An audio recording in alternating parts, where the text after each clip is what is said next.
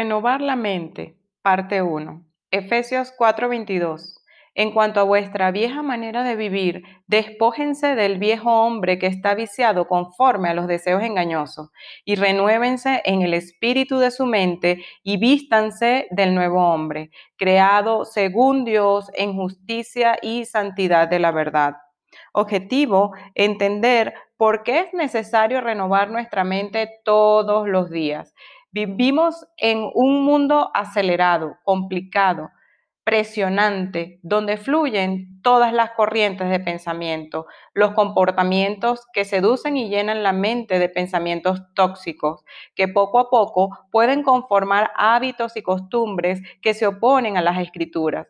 Necesitamos hacer nuestra tarea de renovar a diario con la palabra nuestros pensamientos para que no se construyan fortalezas, hábitos o costumbres o rutinas en nuestra mente que junto con la vieja naturaleza pecaminosa nos alejen de Dios y nos esclavicen. Depende de nosotros el dejarnos llevar por la corriente de este mundo o decidir actuar a nuestro favor oportunamente usando las herramientas que Dios mismo nos recomienda. Y no conformándonos a este siglo, sino transformándonos por medio de la renovación de nuestro entendimiento para comprobar cuál sea la buena voluntad de Dios agradable y perfecta así como el mandamiento de un auto nuevo se rige conforme al manual de propietario, así el hombre tiene la Biblia donde encontramos las instrucciones de mantenimiento que requerimos para seguir dentro de la garantía. Dios hizo al hombre perfecto. Cuando lo formó, lo creó perfecto a su imagen y semejanza. El hombre tenía comunión con Dios y aun siendo advertido de no comer del árbol de la ciencia del bien y del mal, desobedeció a Dios y comió. Dios le dio un libre albedrío, Génesis 3, 6, y vio la mujer que, lo, que el árbol era bueno para comer y que era agradable a los ojos y el árbol codiciable para alcanzar la sabiduría y tomó de su fruto y comió y dio también a su marido, el cual comió así como ella. Decidieron desobedecer a Dios y murieron espiritualmente. Génesis 3, 7, 8. Entonces fueron abiertos los ojos de ambos y conocieron que estaban desnudos. Entonces cosieron hojas de higuera y se hicieron delantales y oyeron la voz de Jehová Dios que paseaba en el huerto al aire del día y el hombre y su mujer se escondieron de la presencia de Dios entre los árboles del huerto. El ser humano pecó y cargó con las consecuencias. Génesis 3, 9, 12. Mas Jehová Dios llamó al hombre y le dijo, ¿dónde estás tú? Y él respondió, oí tu voz en el huerto y tuve miedo porque estaba desnudo y me escondí. Y Dios le dijo, ¿quién te enseñó que estabas desnudo? ¿Has comido del árbol que te dije que mandé no comieras? Y el hombre respondió, la mujer que me diste por compañera me dio del árbol y yo comí. Génesis 3, 22 al 24. Y dijo Jehová Dios, he aquí el hombre es como uno de nosotros sabiendo el bien y el mal. Ahora pues que no alargue su mano y tome también del árbol de la vida y coma y viva para siempre. Y lo sacó Jehová del huerto del Edén para que labrase la tierra que fue de la cual fue tomado. Echó pues fuera al hombre y puso al oriente del huerto del Edén querubines y una espada encendida que revolvía por todos lados para guardar el camino del árbol de la vida. El hombre decidió el mal seguir el consejo del diablo y sus propios caminos. Eclesiastés 7:29. He aquí solamente esto he hallado, que Dios hizo al hombre recto, pero ellos buscaron muchas perversiones.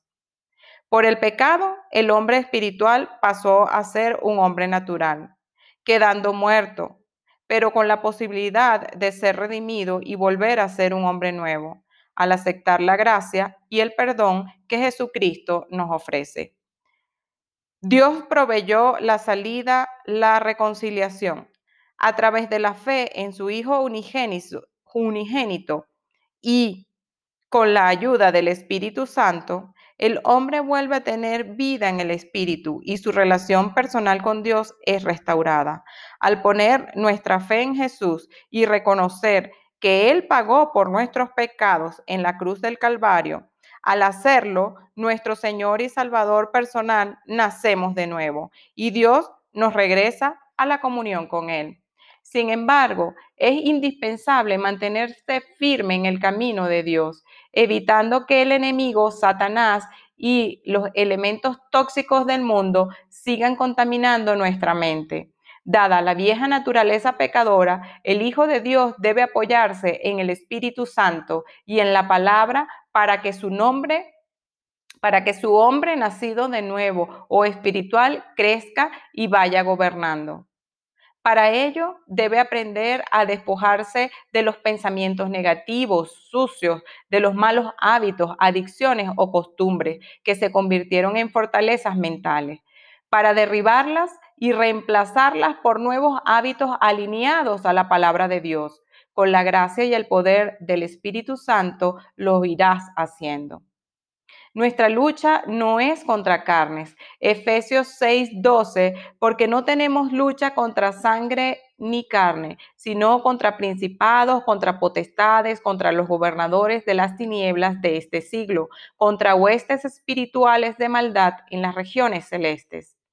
El principal enemigo de nuestro es Satanás y su séquito de servidores, que se aprovechan de la debilidad humana por medio de la tentación, el pecado y la concupiscencia, malos deseos de la vieja naturaleza y de la ignorancia de muchos creyentes respecto a las armas espirituales que tienen disponibles para pelear la batalla de la mente y así poder vencer.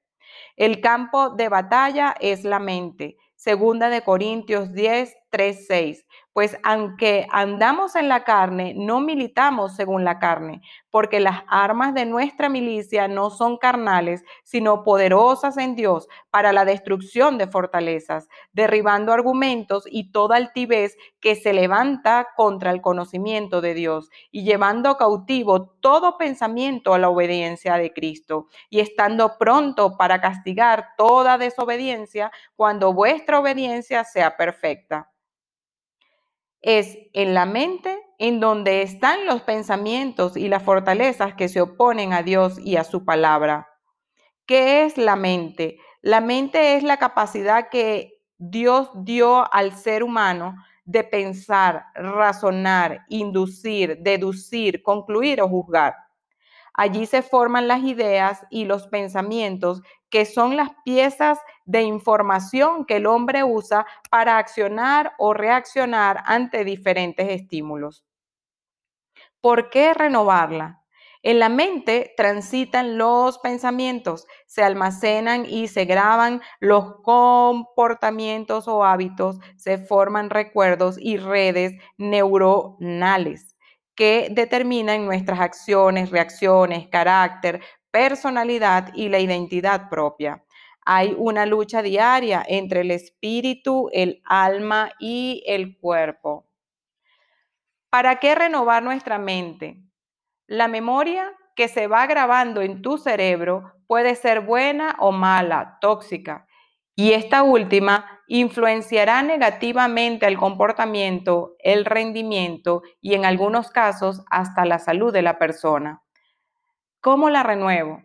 Naciendo de nuevo, recibiendo el Espíritu Santo y purificando nuestros corazones y mente con la obediencia a la palabra de Dios.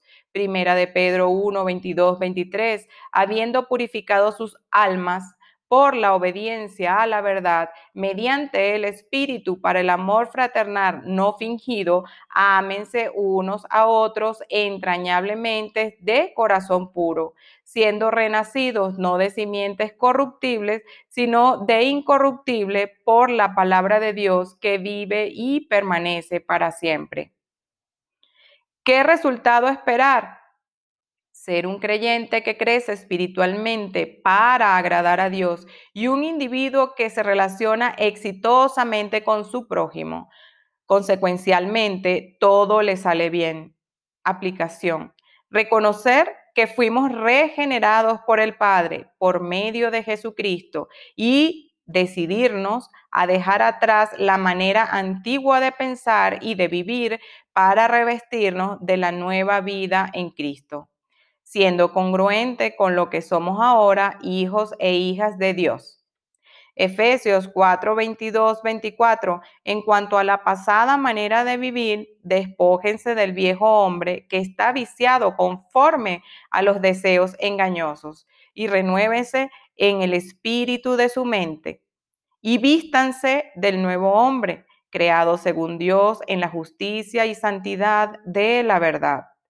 Cada día de nuestras vidas será diferente, pero lo que permanecerá igual es nuestra decisión de, vestirnos de Cristo cada día y estar preparados para enfrentar al tentador y vencerlo.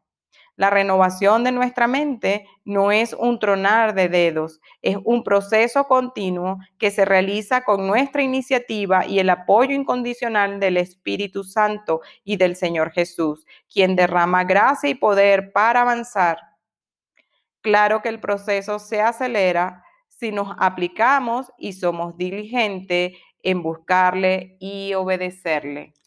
Meditemos en esta palabra.